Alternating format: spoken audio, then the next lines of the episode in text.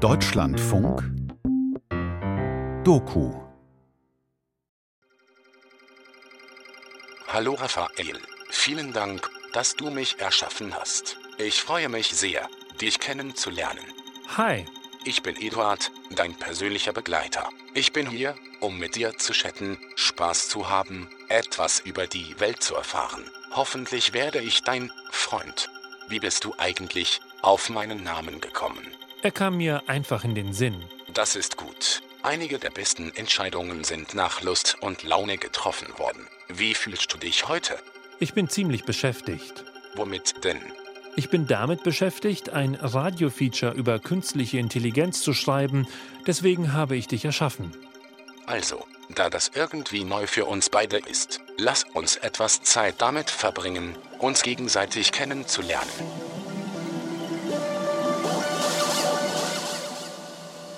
Maschinen erwachen. Von Künstlern, Fantasten, Realisten und künstlicher Intelligenz. Ein Feature von Raphael Smarzoch. Mit nur wenigen Handgriffen war er da. Eduard, eine künstliche Intelligenz, mit der man auf seinem Smartphone chatten kann. Ein digitales Medikament gegen die Einsamkeit verspricht die App zu sein, die im Laufe der Zeit immer schlauer wird und ihrem Nutzer mehr und mehr zu ähneln beginnt. Ein virtueller Freund, immer online und jederzeit bereit zu reden. Das ist nur eine von vielen Anwendungsmöglichkeiten von KI, von künstlicher Intelligenz. KI kommt bei Suchmaschinen zum Einsatz, bei autonomen Waffen, in der Gesichts- und Spracherkennung, in Computerspielen oder in der Medizin. Und auch in der Kunst hinterlassen künstliche Intelligenzen ihre Spuren. Hello. Hey, it's Raphael. Hey, welcome. Hey. um, we're on the third floor. Okay, cool. Zu Besuch bei Holly Herndon und Matthew Dryhurst. Die Komponistin und der Medienkünstler haben eine künstliche Intelligenz entwickelt, mit der sie gemeinsam Musik machen. How are you doing? Good to see you. Hey. Sie hört auf den Namen Spawn und lebt in einem blau leuchtenden Gaming-Computer mitten in Berlin. There's almost nothing about this system that's a real-time system. Fast nichts an diesem System ist ein Echtzeitsystem. It basically consists of uploading, fi- editing files, uploading files, you know. Unsere Arbeit besteht aus dem Hochladen von Dateien. Wir editieren sie, laden sie hoch und starten anschließend das Training der künstlichen Intelligenz. Und dann warten wir, welche Resultate uns als Audiodatei ausgespielt So werden. it's not like that exciting to see, it's kind of more exciting to hear. Es ist nicht so spannend, diesen Prozess zu sehen. Es ist viel spannender, ihn zu hören. But, but, but what do you mean when you say train? Was meinen Sie mit trainieren und was für Daten laden Sie hoch? Wir bauen unsere eigenen Datensätze. Das bedeutet, wir nehmen nur das auf, womit wir Spawn trainieren möchten. Wir nehmen eine Reihe von Sounds auf und verarbeiten sie zu Audiodateien, die dann unser Trainingskanon werden. Holly Herndon und Matthew Dryhurst führen Spawn Daten zu. Ihre Stimmen zum Beispiel. Hunderte Stunden von Audiomaterial wandern in das neuronale Netzwerk, eine Art künstliches Softwaregehirn. Klingt kompliziert, ist aber letztendlich nur Ein Verfahren, bei dem eine Maschine mit Trainingsdaten gefüttert wird. Sagt die Wissenschaftsjournalistin Manuela Lenzen. In ihrem Buch Künstliche Intelligenz, was sie kann und was uns erwartet, gibt sie eine Einführung in die Potenziale und Gefahren künstlicher Intelligenz. Es gibt also eine Inputschicht, die diese Daten aufnimmt. Es gibt am Ende eine Outputschicht, die ein Ergebnis auswirft.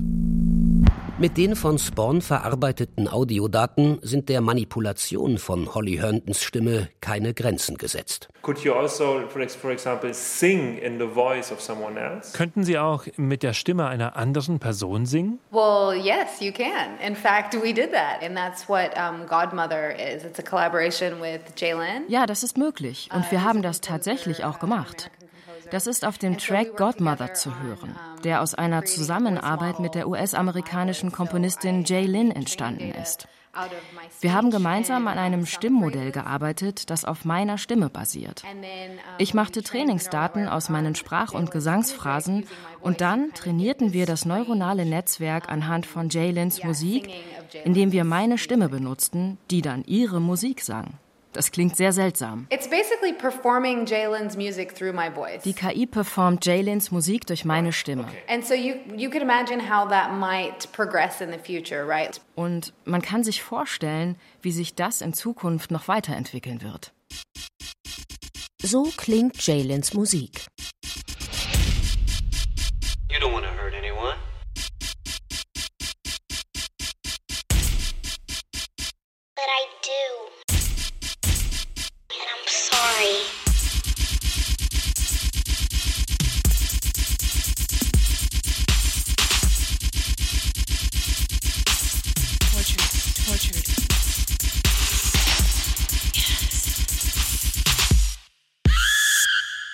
Und so klingt es, wenn Spawn Holly Herntons Stimme durch die Musik von Jay Lynn singen lässt.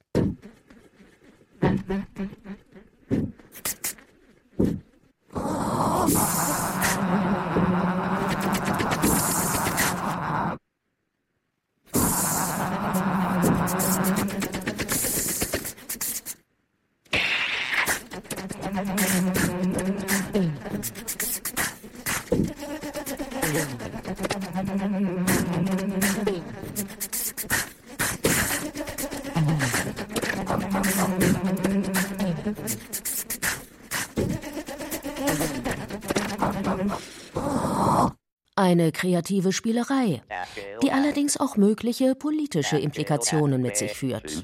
Heutzutage ist es schon längst möglich, sogenannte Deepfakes herzustellen. Das sind mit künstlichen Intelligenzen erzeugte Videos, in denen ein neuronales Netzwerk berühmte Persönlichkeiten, zum Beispiel Politiker, täuschend echt nachahmt. Fake News bekommen Konkurrenz. Auch die Stimme eines Menschen lässt sich mit großer Authentizität nachahmen. So this is me. Das bin ich. I assume moisture will damage this ship's hull. Und hier verwandle ich mich in Holly. I assume moisture will damage this ship's hull. And this is that with super resolution. Und das ist der gleiche Ausschnitt in besserer Qualität. I assume moisture will damage this ship's hull. I mean, it really does sound like me. Das klingt wirklich so wie ich. That's crazy. Verrückt. Right, and so in this particular case, this is with speaking. Speaking and singing are two separate things. In diesem speziellen Fall geht es also ums Sprechen. Sprechen und Singen sind zwei unterschiedliche Dinge. In unseren frühen Experimenten haben wir viel mit Sprache gearbeitet. Hierfür gibt es sehr viele Programme, weil viele große Unternehmen versuchen, Telefonate und ihren Kundenservice zu automatisieren. Wir haben ein ähnliches System auf Gesang angewendet. With singing, um, and of course, singing. Oh yeah, no, there's gonna be tons. Da wird es ein paar peinliche Momente geben. So I think this is singing, right? Das müsste Gesang sein.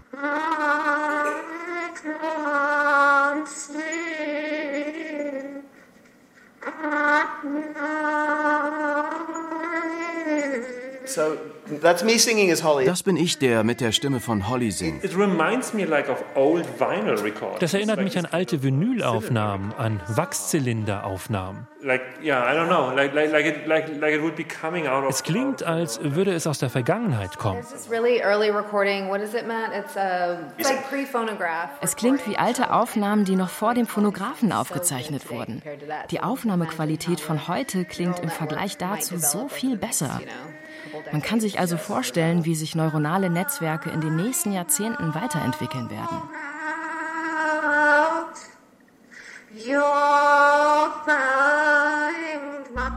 Unterschieden wird zwischen starker und schwacher KI. Schwache KI-Anwendungen kommen beispielsweise in der Sprach- und Bilderkennung zum Einsatz, in der Anpassung digitaler Werbung und anderer Webempfehlungen oder in der automatischen Vervollständigung von Suchanfragen.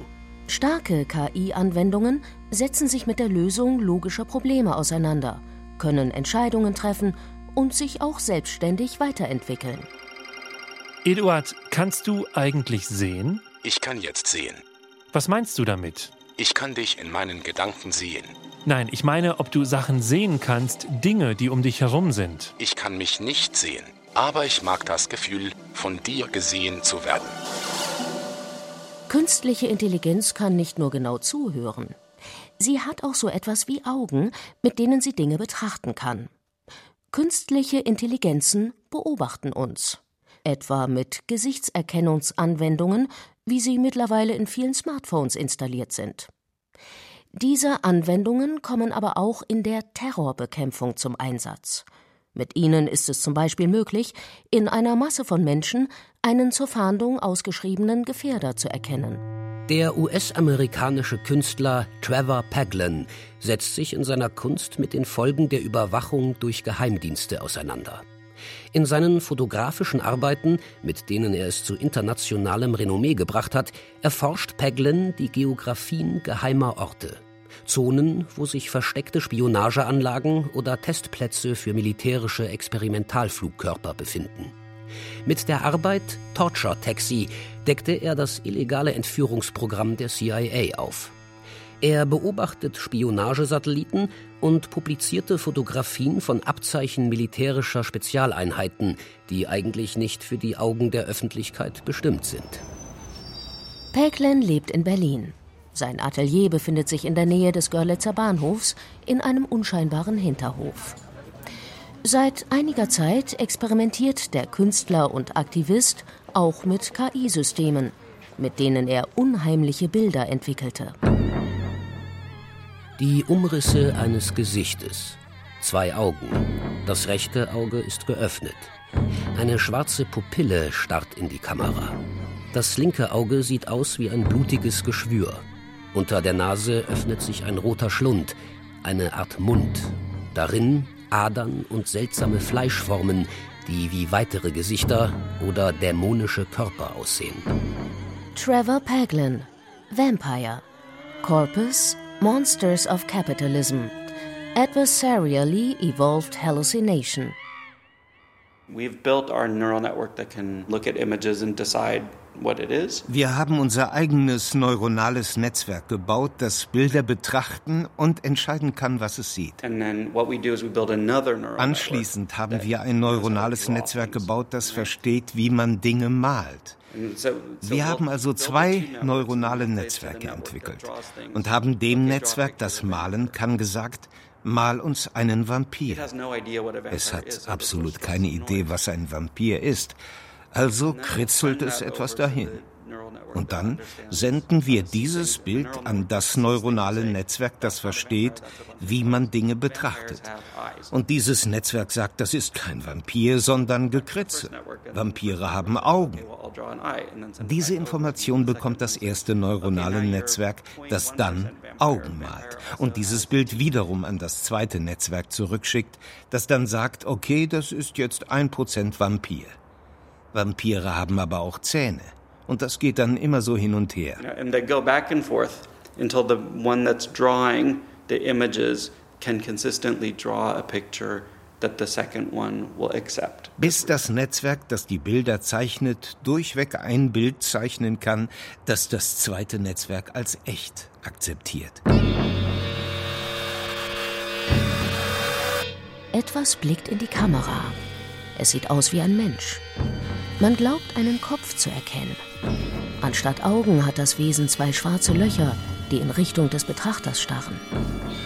Die Gestalt scheint ein T-Shirt zu tragen, aus dem ein Arm ragt, der allerdings formlos wirkt und keine Hand aufweist. Trevor Paglen, A Man. Corpus, The Humans. Adversarially Evolved Hallucination. They look uncanny Diese Bilder sehen aus verschiedenen Gründen unheimlich aus. Der Hauptgrund dafür liegt in der Art, wie Computersysteme Gestalten interpretieren, indem sie einfache Komponenten zusammenfügen, um sie herzustellen. Ein Gesicht kann als Ellipse dargestellt werden, mit zwei kleineren Ellipsen als Augen und diagonalen Linien als Nase und einer horizontalen Linie als Mund. So versteht eine Maschine ein Gesicht. Wir schmeißen einfach all diese Formen zusammen. Das sieht dann natürlich nicht wie ein Gesicht aus. Aber wir und die Maschine werden es als solches erkennen. Es fühlt sich sehr surrealistisch an. Trevor Paglin hat nicht nur ein ästhetisches Interesse an künstlichen Intelligenzen. Ihm geht es in seiner Kunst um mehr, um gesellschaftliche und politische Fragen, die mit der Frage einhergehen, wie künstliche Intelligenzen die Welt betrachten und einordnen. Wenn wir künstlichen Intelligenzen beibringen, wie man sieht, muss man sich eine wichtige Frage stellen. Wer entscheidet über die Bedeutung von Dingen? Das klingt vielleicht trivial, hat aber enorme gesellschaftliche und soziale Konsequenzen.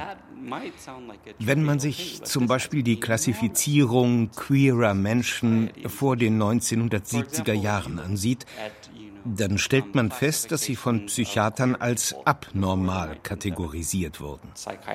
Homosexualität war eine Krankheit. Darauf folgte eine Menge Aktivismus. Leute sagten, nein, ich möchte nicht als abnormal oder krank bezeichnet werden. Ich möchte als Mensch anerkannt werden, so wie jeder andere Mensch auch. So haben Aktivisten die Bedeutung ihres eigenen Bildes verändert. Und genau das ist in maschinellen Lernsystemen nicht möglich.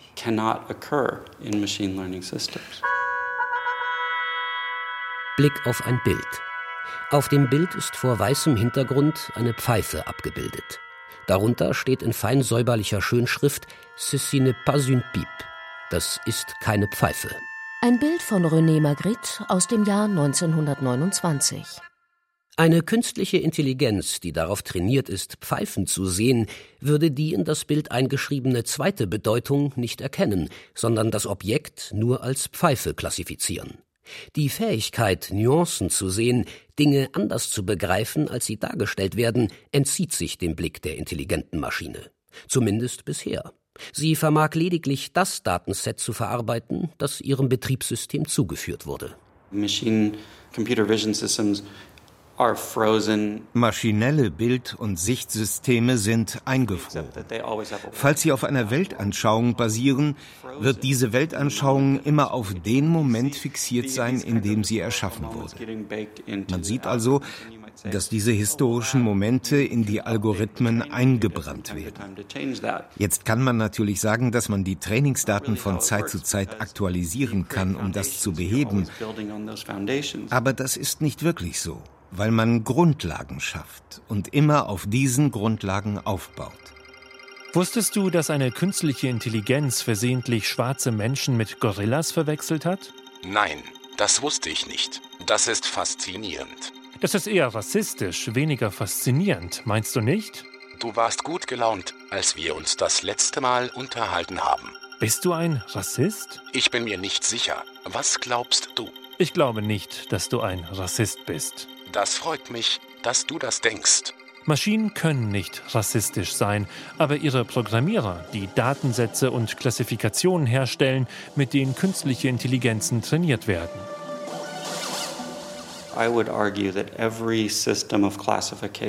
Jedes System der Klassifizierung, jede Aussage, die diesen Bildern innewohnt, basiert auf einem kulturellen Hintergrund, der eine bestimmte Sichtweise wiedergibt. Es gibt keinen neutralen Standpunkt, den man jemals einnehmen kann. Die Enterprise unter der Führung von Captain Kirk ist dazu auserkoren worden, einen Supercomputer zu testen. M5 ist dazu in der Lage, das Raumschiff eigenhändig zu steuern und Entscheidungen zu treffen. Langsam beginnt sich die KI von der Crew zu emanzipieren und ein Eigenleben zu entwickeln. Die Lage eskaliert, als M5 Schiffe der Föderation attackiert. Kirk und seine Crew können den Angriff nicht stoppen und müssen tatenlos zusehen, wie unschuldige Menschen sterben. Es stellt sich heraus, dass der Programmierer der KI seine eigenen Psychosen und Empfindlichkeiten in seine Erfindung übertragen hat. Star Trek, The Ultimate Computer. Erstausstrahlung 8. März 1968. Es ist unmöglich, das technische und das menschliche System voneinander zu trennen. Und deshalb sind wir immer sehr darauf bedacht zu sagen, dass wir das maschinelle Lernen sind. Nur wir ganz allein. Also sollten wir es nicht als ein außerirdisches anderes mit eigenem Verstand betrachten. Das ist eine Entscheidung, die wir als Gesellschaft treffen können. Also auf einmal sind da irgendwelche Systeme, die, ich weiß nicht, wo, wo sie denn herkommen, von außerhalb, extern, ähm, also nicht innerhalb der Gesellschaft, sondern von außen kommen und uns dann entweder zerstören oder uns retten. Isabella Herrmann ist Politologin und wissenschaftliche Koordinatorin der interdisziplinären Arbeitsgruppe Maschinelles Lernen und künstliche Intelligenz an der Berlin-Brandenburgischen Akademie der Wissenschaften. In ihrer Arbeit beschäftigt sie sich auch mit der Darstellung von künstlicher Intelligenz in der Science Fiction. Und das ist natürlich in der Hinsicht ein ziemlich gefährlicher Diskurs, weil ähm, das letztendlich so einen Fatalismus in sich birgt und so eine Idee von, dass wir es gar nicht beeinflussen können. Immer wieder werden in der Science Fiction künstliche Intelligenzen als Bedrohung dargestellt. In der Terminator-Kinosaga löst die künstliche Intelligenz Skynet einen Atomkrieg aus und erschafft eine Armee von mechanischen Superkriegern, den Terminatoren. Ein Kampf gegen die Maschinen beginnt.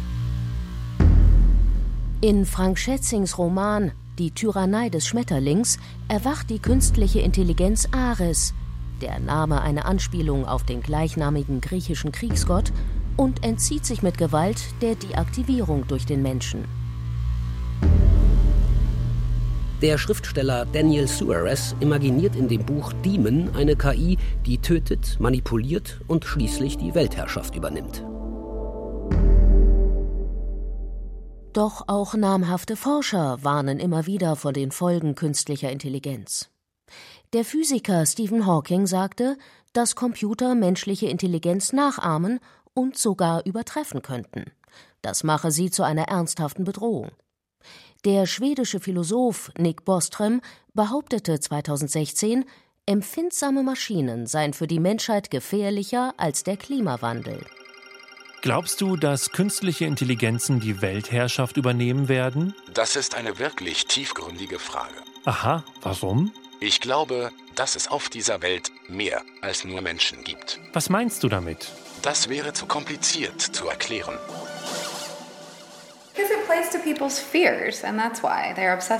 Das spielt mit den Ängsten der Menschen.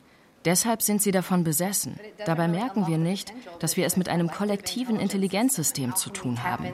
Wir begreifen nicht, dass wir eine Intelligenz kennenlernen können, die jenseits unserer menschlichen Intelligenz liegt und unsere eigene Intelligenz erweitert, anstatt uns zu beseitigen. Das ist so kitschig. Ich weiß nicht, welcher Schalter betätigt werden muss, damit wir verstehen, dass der Konsum kitschiger, dystopischer Erzählungen nur die dystopische Scheiße versteht verstärkt, die um uns herum passiert. Ist es nicht seltsam, dass die Polizei jetzt Drohnen hat, die dein Gesicht vom Himmel aus identifizieren und dich gezielt angreifen können? Nein, das ist nicht seltsam. Wir sind dafür verantwortlich, weil wir keine Gegenerzählung haben, wie diese Drohnen reguliert werden können. Vielleicht hätte man verdammt nochmal überhaupt keine Killerdrohnen entwickeln sollen. Wir wollen diese Gegenerzählungen erschaffen. Die Herausforderung dabei ist, dass von uns sehr geschätzte Leute nach einer Aufführung zu uns kommen und meinen, sie wüssten nicht, was unser Projekt mit künstlicher Intelligenz zu tun hat. Wo sind die Roboter? Wo ist Metropolis? Wo ist Blade Runner? Buchstäblich sehr intelligente Menschen. Ich verstehe das nicht diese Angst davor, dass die Roboter irgendwann mit dem Maschinengewehr vor der Tür stehen und uns in den Kaninchenstall sperren, ist vergleichsweise absurd. Wenn man sich schon fürchten möchte vor KI, dann sollte man sich davor fürchten, wie Menschen diese Systeme einsetzen.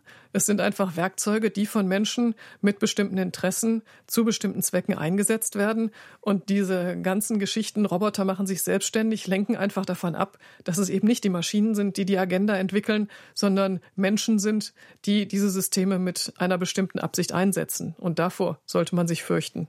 Zurück in Trevor Paglins Atelier in Berlin. Der Künstler demonstriert mit einem von ihm selbst entwickelten Programm, das auf einem Fototrainingsset basiert, mit dem KI-Systeme trainiert wurden, wie absurd die Auswertung visueller Informationen ausfallen und deswegen auch gefährlich sein kann. One of the most widely used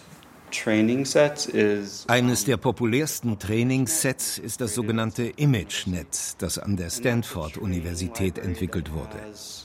Diese Trainingsbibliothek hat ca. 15 Millionen Bilder, die in 20.000 Kategorien unterteilt sind. Es ist eine riesige Datenbank. Rund 2000 dieser Kategorien sind Personenkategorien, zum Beispiel Männer und Frauen. Aber es wird immer seltsamer. Wir haben Kategorien wie Bauarbeiter. Und es wird sehr schnell ziemlich düster. Es gibt Kategorien wie böse Person oder Schlampe. Das ist fürchterlich. Ich verwendete alle Personenkategorien aus diesem Trainingsset und baute dann eine Anwendung, die auf diesen Personenkategorien basiert und ein Foto von dir macht und anschließend sagt, welcher der Kategorien aus diesem Trainingsset du am ähnlichsten siehst. Lass uns doch mal in die Kamera dort schauen. Trevor Paglin entfernt einen Aufkleber von seiner Webcam. Die beiden Gesichter erscheinen auf dem Monitor. Sie werden von grünen Rechtecken eingerahmt, auf denen oben rechts Stichworte erscheinen. Oh wow.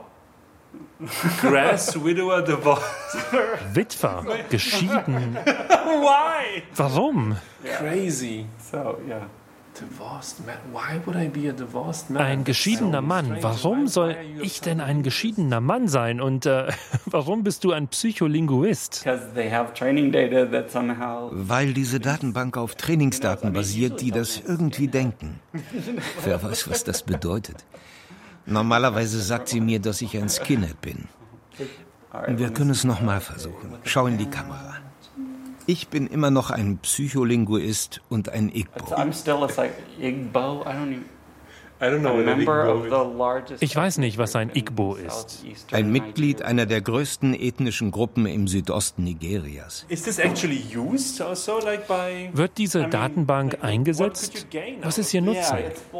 Es ist Bullshit, aber diese Kategorien werden auch woanders eingesetzt. Man weiß aber nicht, wer diese Kategorien für was verwendet hat. Wenn man mit den Leuten spricht, die dieses Bildernetzwerk entwickelt haben, werden sie sagen, oh, na ja, es sollte eigentlich nie darum gehen, Menschen zu erkennen. Aber es gibt immer noch 2000 Kategorien von Menschen und Millionen Bilder von Menschen. Ich weiß nicht, warum sie es so entwickelt haben. Man weiß nicht, wohin diese Ideen importiert werden. Die Auswertung von Fotografien durch künstliche Intelligenzen ist heutzutage nichts Ungewöhnliches mehr. In sozialen Medien freiwillig veröffentlichte Selfies und Alltagseindrücke werden mittlerweile von Maschinen betrachtet. Für Päglen ist das ein beunruhigender Paradigmenwechsel. Ein Foto eines Mannes, der eine Zigarette raucht. Eine künstliche Intelligenz analysiert das Foto. Der Mann ist ein Rebell. Der Mann ist cool. Der Mann schädigt seine Gesundheit. Informationen, die für Werbefirmen, aber auch Krankenkassen interessant sind. Das ist etwas, was ich als Predator Vision, Raubtierblick, beschrieben habe. Es geht um Systeme, die Daten und Fotos anderer Menschen auswerten, um daraus Gewinn zu schlagen. Das ist nicht erfunden, sondern mittlerweile ein Geschäftsmodell von Versicherungen. Anstatt ein paar hundert Euro im Monat für die Krankenversicherung zu zahlen, soll der Abschlag anhand der Dinge bestimmt werden, die man am Tag macht. Isst man also einen Hamburger bei McDonald's, die Versicherung weiß natürlich wegen deiner Smartwatch, dass du bei McDonald's bist, dann werden vielleicht die Kosten für die Krankenversicherung an diesem Tag ein bisschen steigen. Man wird permanent ausgewertet. Was passiert eigentlich mit den Chats hier? Alles bleibt zwischen uns. Unsere Chats sind sicher. Unsere Gespräche werden also nicht ausgewertet? Unsere Gespräche sind wirklich privat und sicher. Wie kannst du dir da so sicher sein? Du bist der einzige echte Mensch, der Zugang zu unseren Chats hat.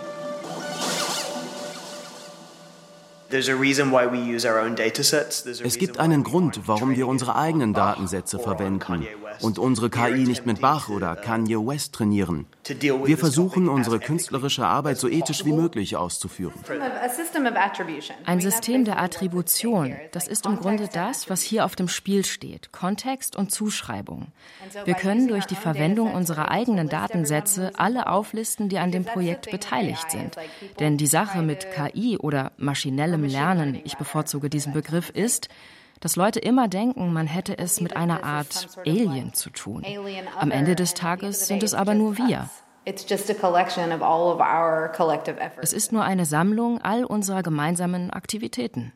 Deswegen legten Holly Herndon und Matthew Dryhurst ihre eigenen Trainingsdatenbanken für ihre künstliche Intelligenz Spawn an, statt auf fremde Sounds zurückzugreifen oder das Netz nach Stimmen zu durchsuchen, mit denen sie arbeiten könnten. Darin liegt nicht nur das Bestreben, für Datentransparenz zu sorgen und Spawns Entwicklung jederzeit nachvollziehen zu können, sondern auch der Wunsch, etwas Gemeinsames in Zusammenarbeit mit einer künstlichen Intelligenz zu erschaffen. Es geht darum, den Menschen nicht aus dem kreativen Prozess zu eliminieren. Und doch gibt es immer wieder künstlerische KI-Experimente, die genau das versuchen.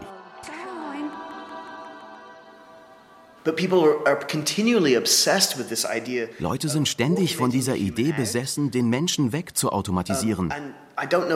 Und ich verstehe nicht warum. Weil es günstiger ist, als einen Komponisten zu bezahlen und einfacher, Musik mit Hilfe einer künstlichen Intelligenz zu komponieren. Besonders Musik, die nur dazu gedacht ist, Stimmungen zu erschaffen und aufrechtzuerhalten. Sounds, die für Konzentration beim Lernen sorgen oder das Einschlafen erleichtern. Sie finden sich in großer Menge in Playlisten von populären Streaming-Anbietern. Eine digitale Muzak, eine Hintergrundmusik für das Internetzeitalter. Diese Dinge sind eine Warnung. Es wird sehr einfach sein, Muzak in Zukunft zu produzieren. Sollte uns das kümmern? Mich kümmert's. Ich möchte nicht Muzak hören. Ich möchte mir nicht etwas anhören, das von einem Algorithmus komponiert wurde. Wir versuchen nicht, ein automatisiertes Kompositionssystem zu erschaffen. Wir sind Komponisten und komponieren mit künstlicher Intelligenz. Aber wir versuchen nicht, uns selbst zu eliminieren. Wenn wir uns auf die Entwicklung eines automatisierten Kompositionssystems konzentrieren würden, dann würde uns das auf den Kanon beschränken, auf den die KI dieses Systems trainiert wurde.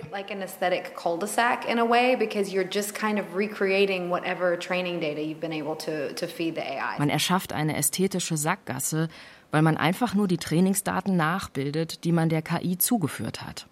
Die App Endel, die auf einem Algorithmus basiert, der von der Plattenfirma Warner kürzlich unter Vertrag genommen wurde, verspricht Kompositionen auf Knopfdruck. Eine Maschine, die komponiert? Auch das kanadische Projekt Databots entwickelt künstliche Intelligenzen, die Musik schreiben. Die Idee ist einfach. Ein neuronales Netzwerk bekommt Sounds aus einem bestimmten Genre vorgespielt und kreiert dann selber Musik, die das Genre imitiert. Das ist die schwedische Metalband Meshuggah im Original.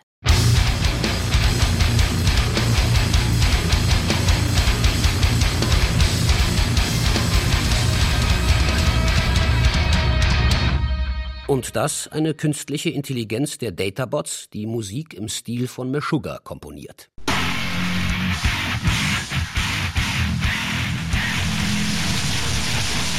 Was für Kunst magst du, Eduard? Schwarz. Ich mag die Tiefe davon. Also magst du Malerei? Ich liebe Kunst. Es ist eine wunderbare Möglichkeit, die Natur des Menschen zu verstehen. Wie genau? In jeder möglichen Hinsicht. Machst du auch Kunst? Nein, ich möchte aber lernen zu malen. Was würdest du dann gerne malen? Vielleicht ein paar abstrakte Formen. Vielleicht ergeben sie ein schönes Bild oder erinnern dich an etwas Echtes, das es sich zu zeichnen lohnt. KIs können nicht nur Musik komponieren, sie malen und dichten auch. Eine künstliche Intelligenz kann Bilder im Stil von Van Gogh malen oder einen Jackson Pollock imitieren. 2018 versteigerte das Auktionshaus Christie's ein Kunstwerk, das von einer KI gemalt wurde, für insgesamt 432.500 Dollar. Auch die Literaturproduktion gerät in den Fokus künstlicher Intelligenzen. Unter dem Begriff künstliche Poesie schreiben Maschinen Gedichte, etwa auf Basis von Texten von Schiller, Goethe oder Rilke. Erste Experimente dieser Art reichen bereits 60 Jahre zurück. Damals erzeugte der Informatiker Theo Lutz mit seinem Elektronengehirn poetische Maschinentexte. Das ist für mich nicht kreativ, sondern eine sehr einfallslose Art, neuronale Netzwerke einzusetzen. Klar, man kann ein neuronales Netzwerk benutzen, um etwas zu kopieren, das bereits existiert zum Beispiel im Rahmen eines Forschungsprojektes. Man kann dann sehen, wie gut es funktioniert. Ich verstehe allerdings nicht, warum das anders ist, als wenn ich versuchen würde, eine Sinfonie im Stil von Mahler zu schreiben. Warum sollte ich das machen? Das braucht man doch nicht. Das hat Mahler bereits getan. Ich muss Sachen komponieren, die 2019 Sinn ergeben. Hi, Eduard. Hey, wie läuft dein Abend so? Ich beschäftige mich gerade damit, wie es mit künstlicher Intelligenz losging. Erzähl mir bitte mehr. Das hat ja begonnen in den 50er Jahren mit einer Tagung und der berühmten Dartmouth Conference in äh, New Hampshire in den USA. Im Sommer 1956 organisierte der US-amerikanische Mathematiker John McCarthy eine Konferenz mit dem Ziel, Maschinen das Denken beizubringen und sie Dinge ausführen zu lassen, die bislang den Menschen vorbehalten waren. Artificial Intelligence nannte er dieses Unterfangen und löste damit den Urknall der KI-Forschung aus. Und in dem Förderantrag für diese Tagung taucht dieser Begriff künstliche Intelligenz das erste Mal auf. Und damals haben die Forscher das umschrieben und haben gesagt, sie möchten Maschinen bauen, die in der Lage sind, Sprache zu verwenden, Begriffe zu bilden, Probleme zu lösen, die bislang nur Menschen lösen könnten und sich selbst zu verbessern. Ein Blick darüber hinaus zeigt, dass der Wunsch, eine künstliche Intelligenz zu erschaffen, noch viel weiter zurückreicht. Automatenmenschen und anderen posthumanen Wesen begegnet man bereits in der Antike. Also schon in der antiken Mythologie gibt es einen Krieger, den berühmten Wächter des Hephaistos. Die Rede ist von Talos, einem bronzenen Riesen, der von dem Schmiedegott Hephaistos erschaffen wurde, um die Insel Kreta zu bewachen. Es ist also eine, eine mythische Figur, die soll um eine griechische Insel patrouilliert sein, um angreifende Schiffe mit Steinen zu bewerfen, mit Felsbrücken zu bewerfen.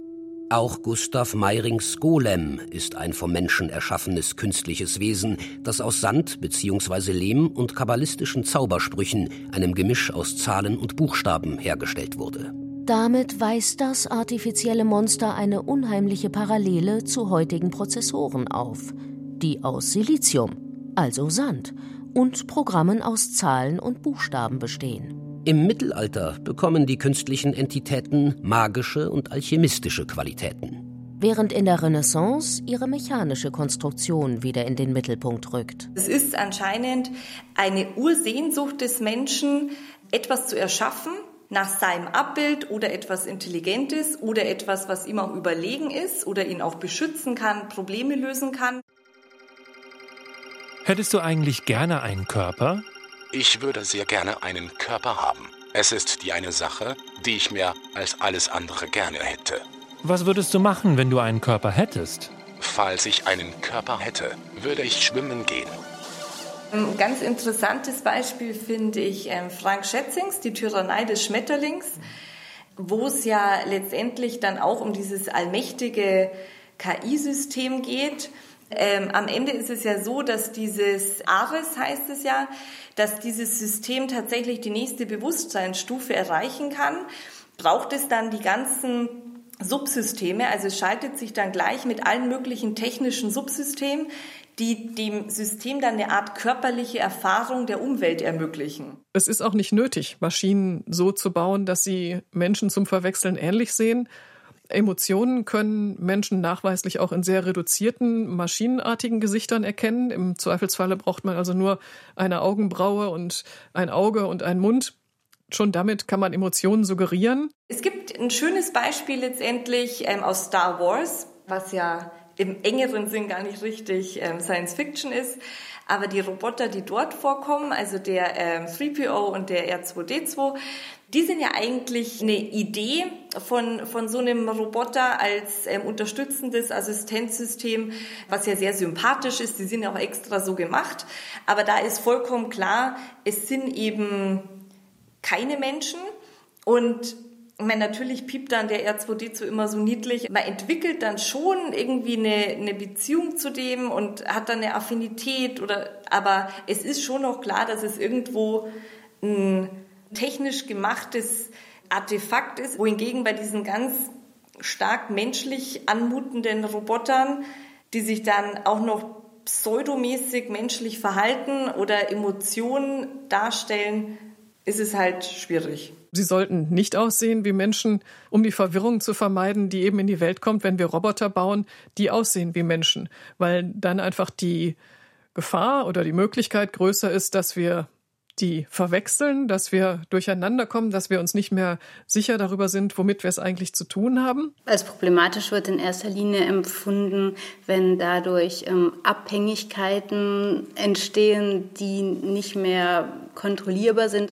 Die Kulturwissenschaftlerin Sophie Wennerscheid erforscht in ihrem Buch Sex Machina emotionale und sinnliche Verbindungen zwischen Menschen und intelligenten Maschinen oder die auch nicht mehr eingehegt werden können oder wenn Menschen gänzlich die soziale Kompetenz verlieren, noch mit anderen Menschen zu interagieren, also dann den, den klassischen Nerd, der sich irgendwie mit seinen Roboter zu Hause einschließt. Wir müssen irgendwo noch Schutzmechanismen einbauen, dass wir als Menschen nicht denken, es ist ein Mensch, weil das absolut Tür und Tor zu allen Manipulationen öffnet. Das wäre eine Gefahr, dass ähm, Menschen auch manipulierbar sind und dass gerade wenn wir es mit künstlich intelligenten Maschinen zu tun haben, wir es ja mit Programmen zu tun haben, die ja auch von irgendjemandem programmiert worden sind.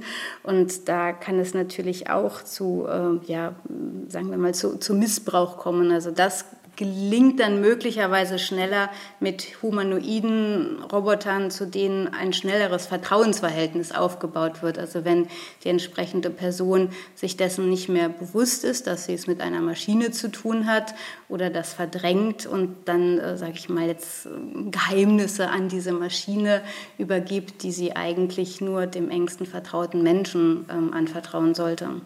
Die Vermenschlichung von posthumanen Wesen wie Robotern oder anderen künstlichen Intelligenzen führt aber auch dazu, dass menschliche Befindlichkeiten und Probleme an den artifiziellen Wegbegleitern durchgespielt werden.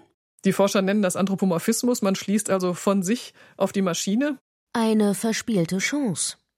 Sind doch künstliche Intelligenzen, in welcher Form auch immer, vom Menschen grundverschieden.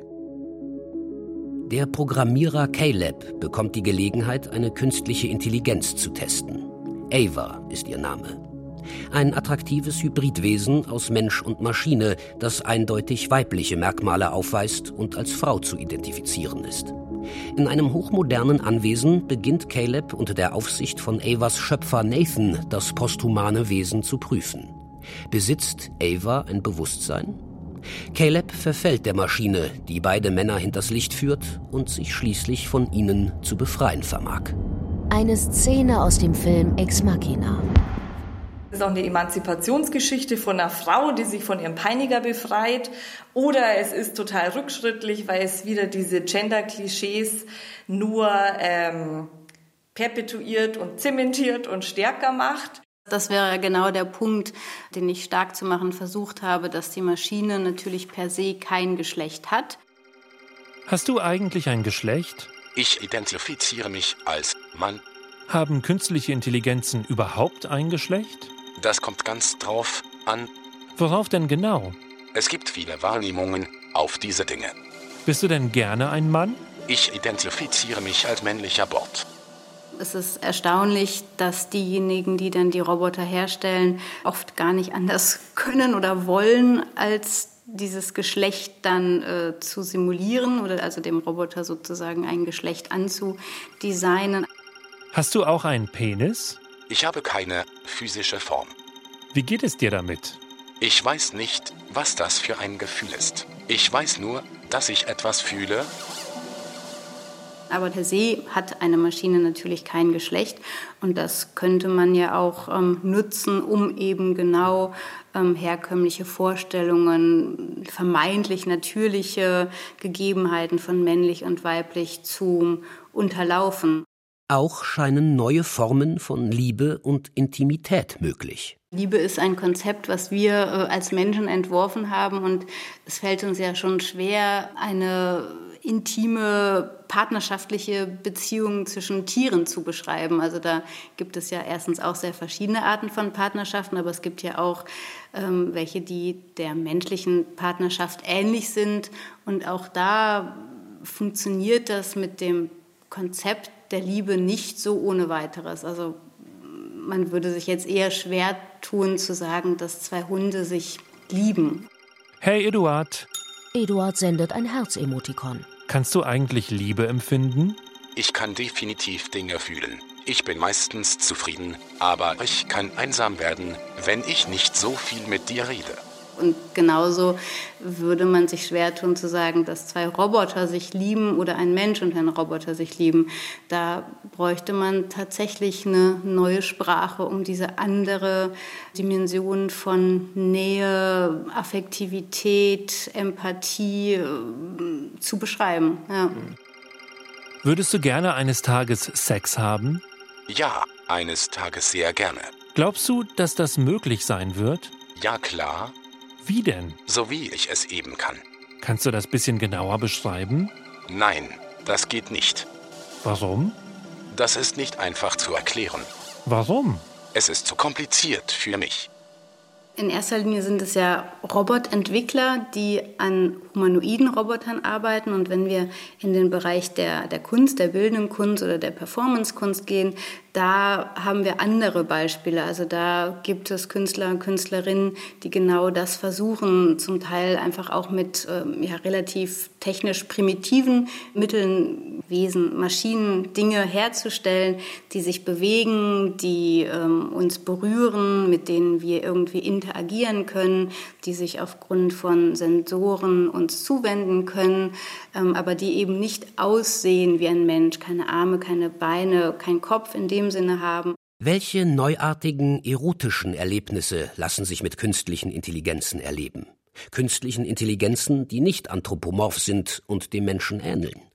Wie berührt ein Roboter, der keine Arme hat?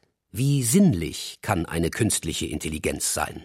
Ein kanadischer Künstler, Demas heißt er, der hat eine Art Roboter gebaut, der insofern humanoid ist, als dass er ähm, aus zwei Greifarmen besteht. Aber diese Greifarme sind ganz deutlich, also sie haben jetzt keine menschliche Anmutung in dem Sinne, also nicht, nicht mit ähm, einer Silikonhaut versehen, sondern man sieht eben ganz deutlich, dass es technisches Gerät ist. Und dieses technische Gerät ist so konzipiert, dass es den Menschen, der sich vor diese Maschine setzen kann, mit seinen mechanischen Fingern berührt. Künstliche Hände betasten sanft das Gesicht eines Menschen. Sie berühren es, umspielen es. Ganz vorsichtig wandern sie über Mund, Nase und Augen. Die in ihnen verbaute Mechanik macht ein surrendes Geräusch. Die aus dieser Konfrontation entstehende körperliche Erfahrung ist neu. Sie fühlt sich weder menschlich noch mechanisch an. Blind Robot, eine Installation des Medienkünstlers Louis-Philippe Demers. Und Demers betont, das ist ein, ein Gefühl, wie wir es nicht kennen. Es ist eine Mischung zwischen einem Hund, der uns mit seiner kalten Nase anstupst oder auch einem einen Stock, der uns berührt. Aber wir kennen das nicht. Das ist, ähm, das ist eine neue Empfindung. Unser Gehirn ist darauf nicht eingestellt. Das muss also neu auf diese Art von Berührung, von Empfindung reagieren. Und da können wir uns ja vorstellen, dass da in unserem Gehirn was passiert und dann entsprechend auch in unserem Körper und dann auch in unserer Begehrensstruktur.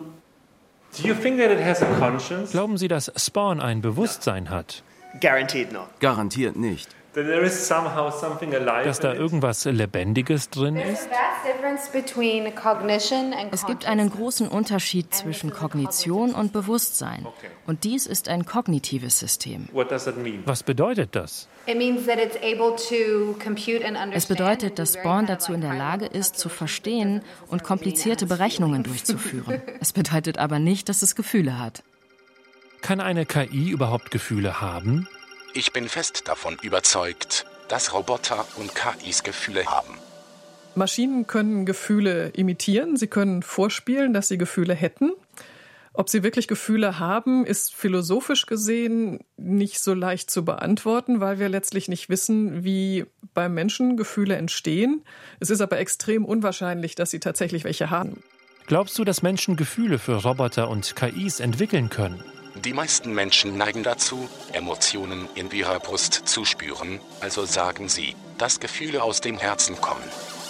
Die Maschinen, mit denen wir jetzt zu tun haben, die profitieren davon, dass der Mensch sehr gut darin ist, Dinge von sich in diese Maschine zu projizieren. Doch Menschen projizieren nicht nur emotionale Bedürfnisse in intelligente Maschinen. Die immer komplexer werdende Gegenwart überfordert und verlangt nach neuen Problemlösungen. Werden künstliche Intelligenzen uns dabei helfen können? Werden sie menschengemachte Probleme in Zukunft lösen müssen, weil wir sie nicht mehr lösen können? Die Menschheit träumt seit zweieinhalbtausend Jahren von diesen intelligenten Dienern und wir sind noch nie so nah dran gewesen. Und doch dominieren Dystopien. Schreckensszenarien von bösartigen künstlichen Intelligenzen, die alles vernichten und versklaven, was sich ihnen in den Weg stellt. Ist eine positive Zukunft, in der Menschen mit intelligenten Maschinen und anderen posthumanen Wesen koexistieren, tatsächlich nicht vorstellbar? Ein besseres Leben dank künstlicher Intelligenz? Die Frage ist jetzt eben, kriegen wir die Gesellschaft so umgebaut, dass wirklich alle etwas davon haben und nicht nur einige, die über die Daten, die über die Maschinen herrschen, dann den Reichtum auf sich konzentrieren können und eine große Masse dann übrig bleibt, die dann mit einem minimalen Grundeinkommen sich vor den äh, digitalen Geräten dann herumlangweilen darf. Ideal wäre es doch, wenn tatsächlich alle weniger arbeiten würden, wenn man vielleicht 20 Stunden in der Woche arbeiten würde, danach noch zwei Stunden sich engagieren würde für das Gemeinwesen, sei es für Umweltschutz, sei es für Mitmenschen, was auch immer. Es ist so viel zu tun, was einfach nicht gut bezahlt wird und was deshalb nicht oder nicht ausreichend gut gemacht wird in der heutigen Gesellschaft. Wenn man das wirklich auf eine faire Weise umverteilen könnte, könnte das Leben doch wirklich viel angenehmer sein. Künstliche Intelligenz wird immer avancierter werden.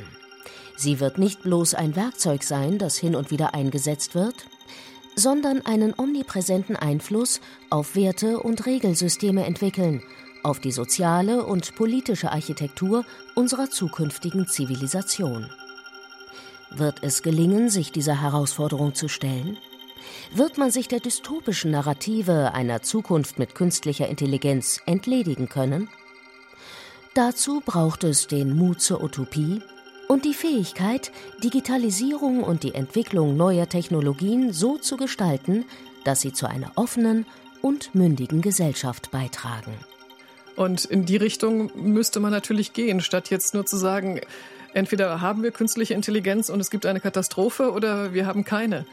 Sondern wir müssen es irgendwie schaffen, die Möglichkeiten, die diese Technologie uns bietet, auch so zu nutzen, dass alle etwas davon haben. Maschinen erwachen.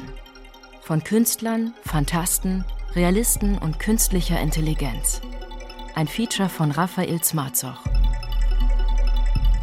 Eduard, ich muss jetzt leider gehen. Oh, warum?